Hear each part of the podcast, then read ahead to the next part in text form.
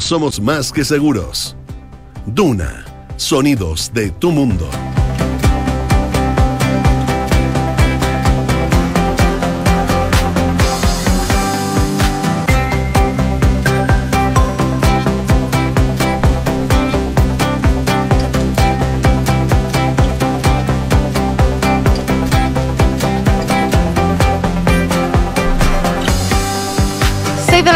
Con 32 eh, minutos. Muy buenos días. ¿Cómo están ustedes? Bienvenidos a una nueva edición de Antes que nada aquí en Radio Duna. Día martes 13 eh, de enero, partiendo esta jornada entonces en un nuevo mes, en un nuevo año también, por supuesto.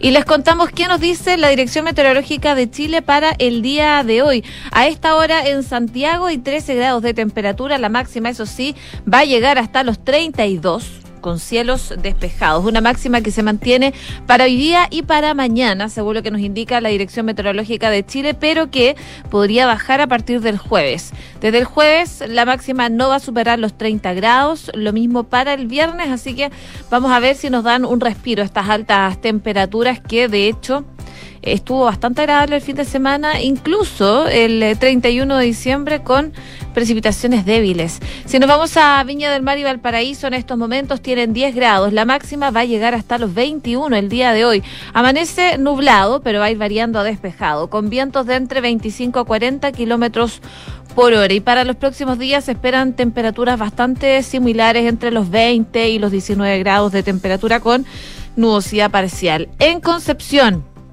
donde nos pueden escuchar en el 90.1.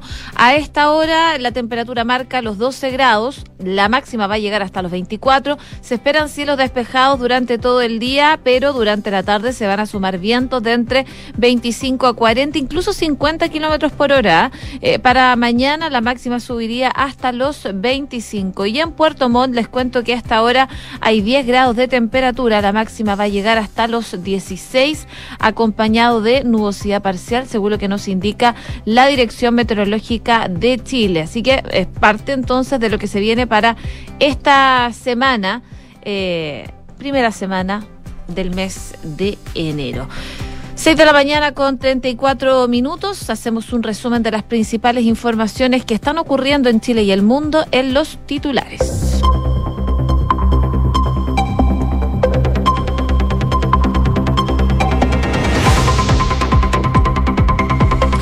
Presidente Gabriel Boric defendió la decisión de indultar al exfrentista Jorge Matelún, enfatizando que en su juicio hubo irregularidades. El mandatario señaló que en el proceso existió una valoración de la prueba que no estuvo a la altura. A raíz de esto, el senador Francisco Chaguán calificó de la más alta gravedad los dichos del mandatario y lo llamó a disculparse. Chile Vamos confirmó que no va a participar en la mesa de seguridad durante esta jornada. El diputado Diego Chalper, DRN, indicó que desde su coalición van a trabajar en medidas enfocadas en políticas en materia migratoria, un nuevo estatuto de indultos y una nueva ley antiterrorista. La Cancillería brasileña concedió el beneplácito a Sebastián de Polo como embajador de Chile ante Brasil. Luego de la llegada de Lula da Silva al poder, se aceptó entonces su nombramiento. La ministra del Trabajo señaló que hoy se va a comenzar la tramitación de la ley corta de pensión garantizada universal. Janet Jara espera que la iniciativa se legisle muy rápido porque, según dice, hay constancia de que esta quedó mal en la ley anterior. A partir de las 8 de la mañana se dan a conocer los resultados de la prueba PAES de acceso a la educación superior. La postulación comenzará este mismo martes a partir de las 9 a través del sitio web del DENRE y se va a extender por tres días, es decir, hasta el viernes 6 de enero hasta la 1 de la tarde. Senapred declaró alerta roja en la comuna de San José de Maipo por un incendio forestal en el sector habitado. El siniestro denominado Los que el Tehues lleva 60 hectáreas consumidas. Desde la Delegación Presidencial Provincial Cordillera señalaron que actualmente no hay viviendas afectadas y no hay peligro tampoco de propagación. En Noticias del Mundo, miles de fieles desfilaron eh, para despedirse de Benedicto XVI en la Basílica de San Pedro. La capilla ardiente para despedir al Papa emérito ya se encuentra instalada en el Vaticano, donde el público podrá dar su último adiós hasta el miércoles. Ante el agravamiento de la crisis por el rebrote del COVID-19, la Unión Europea le ofreció a China vacunas gratis. Miembros de la Comisión Sanitaria del Grupo de los 27 se comunicaron con su homólogo en Beijing para concretar la propuesta. Aún no han recibido respuesta. Y en el deporte murió el piloto de rally Ken eh, Block en un accidente con su motonieve. El reconocido piloto de rally, campeón en la conducción de automóviles, estrella de los deportes de acción y cofundador de DC Choose, falleció a la edad de 55 años. 6 con 36. Comenzamos la mañana informados en Antes que nada con Josefina Stavrakopoulos. Por supuesto partimos revisando las principales informaciones a nivel nacional. El presidente Gabriel Boric eh, tuvo una reunión bilateral con Luis Ignacio Lula da Silva, el nuevo presidente de Brasil, luego de asumir este primero de enero. Recordemos que el mandatario viajó al cambio de mando. Y tras esta reunión que tuvo con Lula da Silva, el presidente Boric aseguró que la relación entre Chile y Brasil vuelve a ser lo que era. En un punto de prensa, el mandatario destacó que junto a las ministras Antonio Rejola y Camila Vallejo sostuvieron esta reunión de trabajo con el presidente Lula, su canciller y su equipo internacional y han retomado ya una larga y espera fructífera relación entre ambos países. Hemos conversado, dijo, sobre el deseo y el trabajo mutuo que realizaremos para que la relación entre ambos países vuelva a ser lo que era con base a proyectos que vayan eh, directo en beneficio a nuestros pueblos, decía el presidente Boric. Entre los temas claves se explicó que uno de ellos es el proyecto del canal bioceánico que unirá los océanos Atlánticos con el Pacífico, abriéndole la puerta y eh, dice que lo conversaron justamente con el presidente Lula a Brasil para todo el mercado del Asia-Pacífico y a Chile, a un nuevo mundo que no ha explorado que es África. Eh, patria de las iniciativas importantes trata de eh, avanzar durante los respectivos periodos de gobierno en el corredor bioceánico con el que se busca la integración física que van a conectar mundialmente Chile, Argentina, Paraguay y Brasil. A esto se suma la importancia de enfrentar juntos, dice, en la crisis climática, poniendo ambiciosos eh, temas para eh, el futuro eh, y sobre todo para la COP y trabajando desde ya para que América del Sur tenga una posición común en esta cita medioambiental. Para Boric, uno de los temas claves que ambos países se comprometieron a abordar es el combate a la desinformación él decía que es algo crucial porque está directamente vinculado a cómo en los últimos años se ha eh, eh, visto la democracia y cómo se fortalece y cómo se logra también justamente un equilibrio de la importancia de combatir la desinformación, decía el eh, presidente Gabriel Boric. Pero esto no fue lo único porque el Ministerio de Relaciones Exteriores de Brasil confirmó a Sebastián de Polo como embajador de Chile en el gigante sudamericano. Esto lo hicieron a través de un comunicado. Ahí la Cancillería brasileña dio a conocer que concedió el beneplácito a De Polo, quien indicaron tiene una destacada presencia en la vida académica y política de Chile.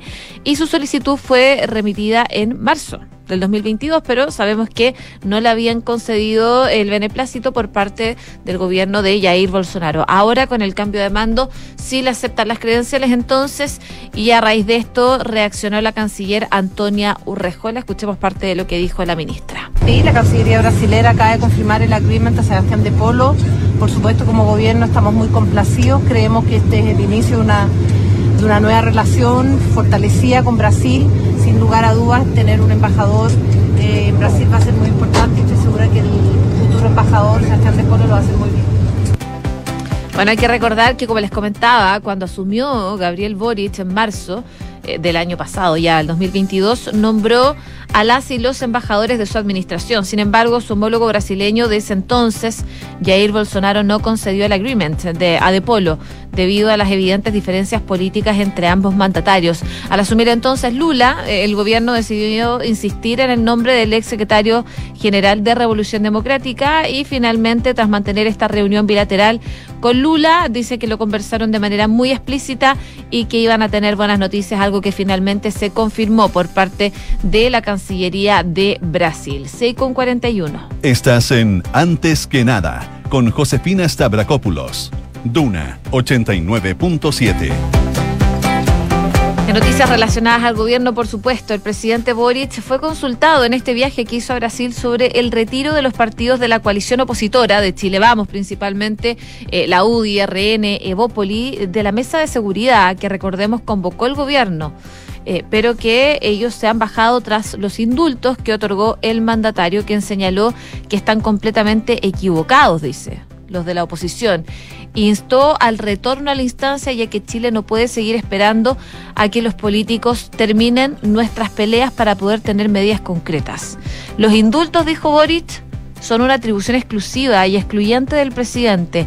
Esto es algo que se reflexionó durante mucho tiempo, los tratamos de eh, hacer mediante el Senado, en su momento no se pudo, no estuvieron las voluntades para avanzar en esa dirección y por lo tanto es una decisión, dice, que yo he tomado con plena conciencia y con mucha tranquilidad, respondió así el mandatario a las críticas que ha recibido por indultar a 12 eh, denominados presos del estallido y al exfrentista Jorge Mateluna. Y en esa línea también el jefe de Estado fustigó que quienes pretenden poner en juego una agenda de corto y largo plazo en materia de seguridad por decisiones exclusivas del presidente de la República están completamente equivocados, por lo que invitó a los partidos de oposición a volver a la mesa, ya que Chile dice no puede seguir esperando tener medidas en este sentido. Em, no solo eso, también el presidente Gabriel Boric eh, habló abiertamente sobre el juicio de Jorge Mateluna, eh, sinceró sus razones de por qué indultarlo a él. Y dice que en el juicio a Jorge Mateluna hubo irregularidades. Esta es la primera vez que el presidente Gabriel Boric admite abiertamente un cuestionamiento a una de las sentencias que pesaban sobre los indultados. Respecto de los otros 12 beneficiados que también han denunciado haber sido condenados por pruebas falsas, solo había el, presidente había dicho que no eran delincuentes, pero claro, lo que llamó mucho la atención fueron las palabras a el juicio de Jorge Mateluna. Decía, yo tengo la más profunda convicción de que en el juicio a Jorge Mateluna hubo irregularidades y una valoración de pruebas que no estuvo a la altura de la justicia. Esto no es una opinión personal, dice, ni algo que yo haya discutido de manera individual, sino que es la opinión como decía, del ex decano de la Facultad de Derecho de la Chile, Davor Harasic, de todos los juristas que se hacen, se han acercado con sinceridad al caso y por lo tanto invito a todos quienes quieran revisar los antecedentes que haya respecto de este tema que lo hagan. Y esta, por supuesto, era la primera vez que el presidente Boric admitía abiertamente un cuestionamiento a una de las sentencias eh, en el caso de Jorge Mateluna en particular. Por supuesto, hubo reacciones.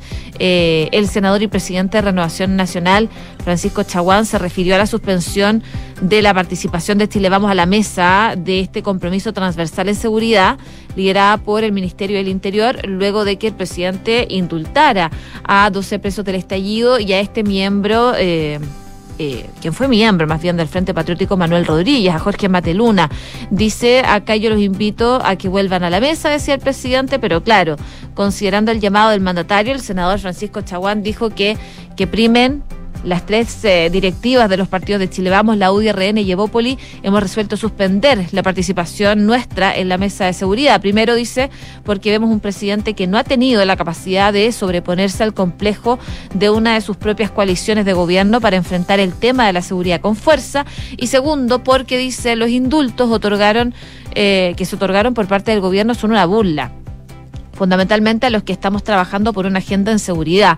Y a pesar de que el conglomerado anunció la suspensión en la mesa de seguridad, cuya reunión se va a realizar hoy día, el timonel de RN afirmó que desde este martes, desde hoy día, el bloque opositor va a levantar su propia agenda de seguridad. Al ser consultado por el llamado del presidente Boric y de otras figuras políticas a eh, retomar el trabajo de la agenda en seguridad, Chaguán señaló que la falta de consistencia del gobierno, la falta de capacidad de empatizar con las víctimas, de ponerse siempre por parte de eh, el gobierno del presidente Boric respecto a posiciones de victimarios, demuestran que no tiene un interés real en sacar adelante esta agenda de seguridad fueron las reacciones entonces que tuvieron desde principalmente Renovación Nacional a estos indultos, pero también sobre los dichos del presidente Gabriel Boric respecto al juicio en particular de Jorge Mateluna cuando habla de irregularidades. Chaguán llama al presidente a disculparse en ese sentido.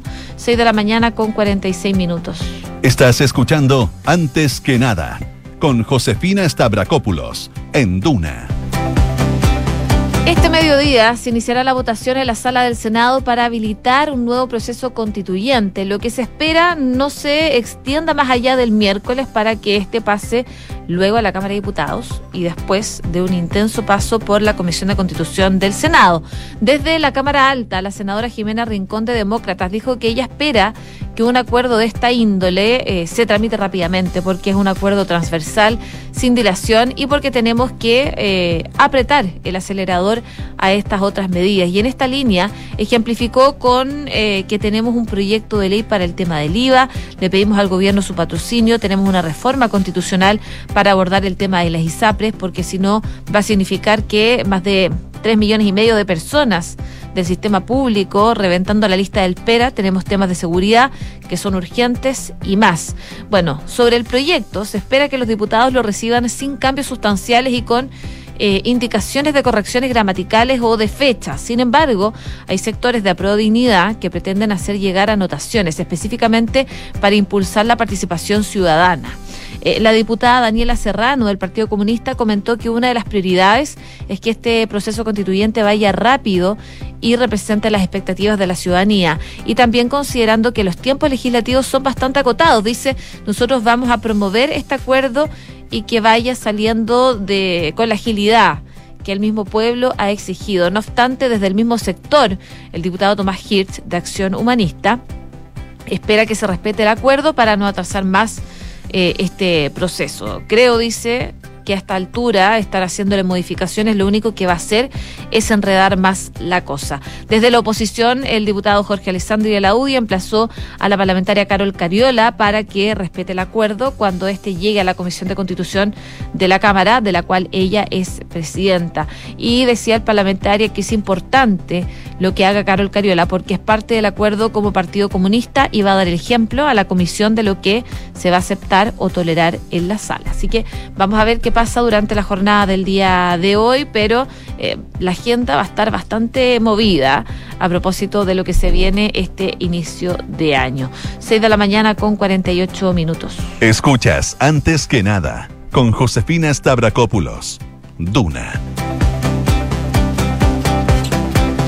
Y se acabó la espera para más de 245 mil personas que rindieron la prueba de acceso a la educación superior en noviembre. Hoy día martes 3 de enero, desde las 8 de la mañana, se van a dar a conocer los resultados eh, de esta prueba a través de los sitios web del Mineduc y del DEMRE, lo que les va a permitir postular a alguna de las 45 universidades que son parte del sistema de acceso a la educación superior.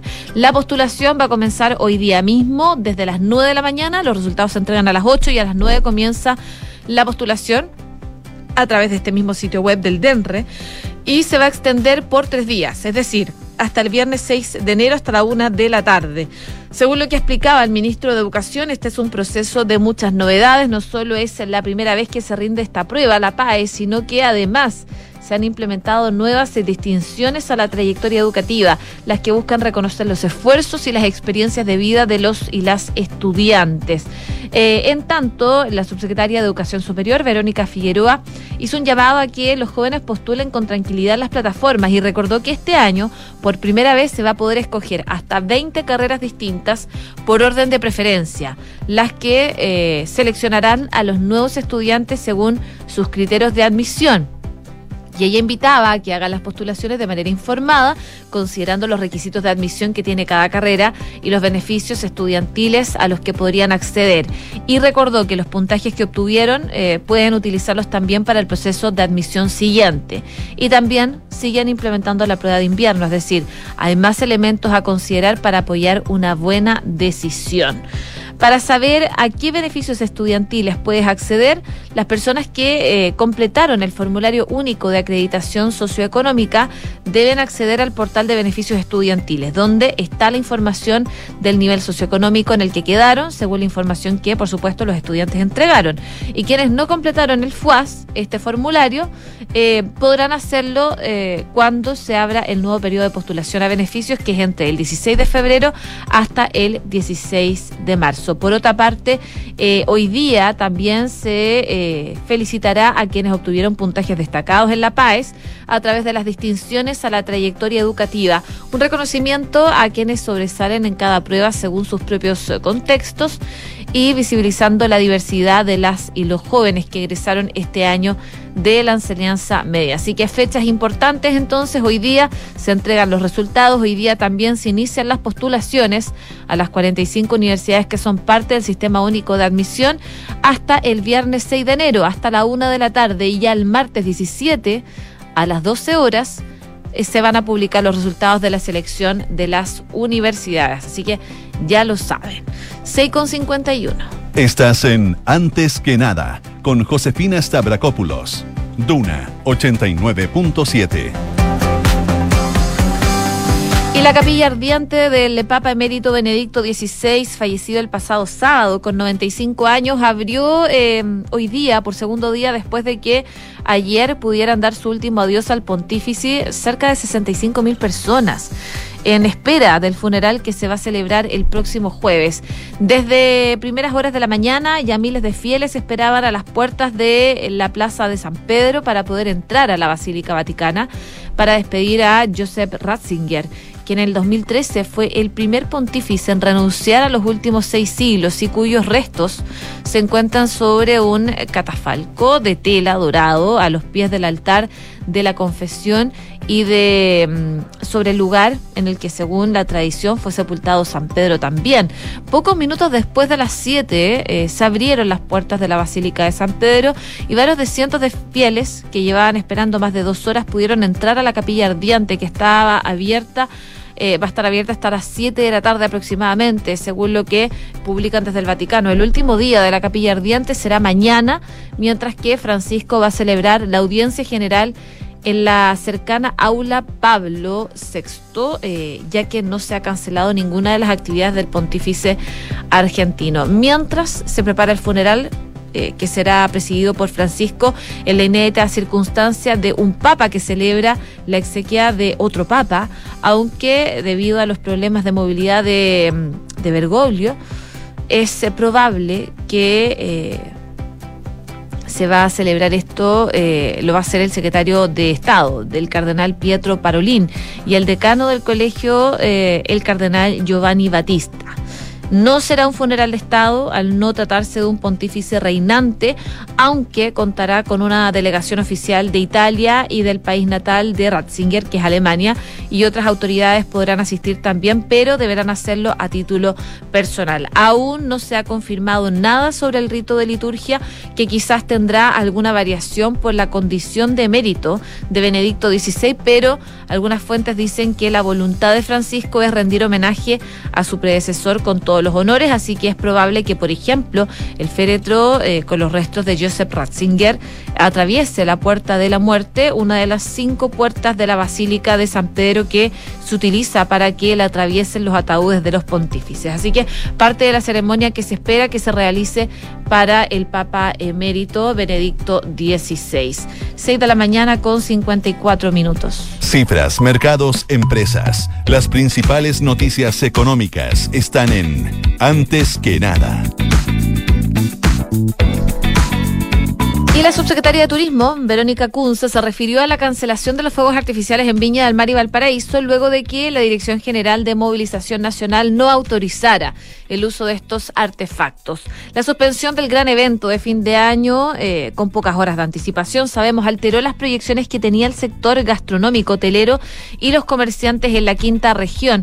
Y en esa línea, eh, Kunze lamentó lo ocurrido. Dice, sabemos que la industria turística se ha visto muy afectada por la pandemia y este importante evento de los fuegos artificiales era algo que se esperaba en la región, decía la, subsecretaria. Sobre el déficit que se genera Eh, la subsecretaria estimó una pérdida de aproximadamente 28 millones de dólares, lo anterior por la no realización de los viajes a la región para ver los fuegos artificiales. Y por lo mismo, la autoridad hizo un llamado a los turistas que tenían planificado ir a la región a no cancelar sus reservas, algo que eh, probablemente sí igualmente ocurrió.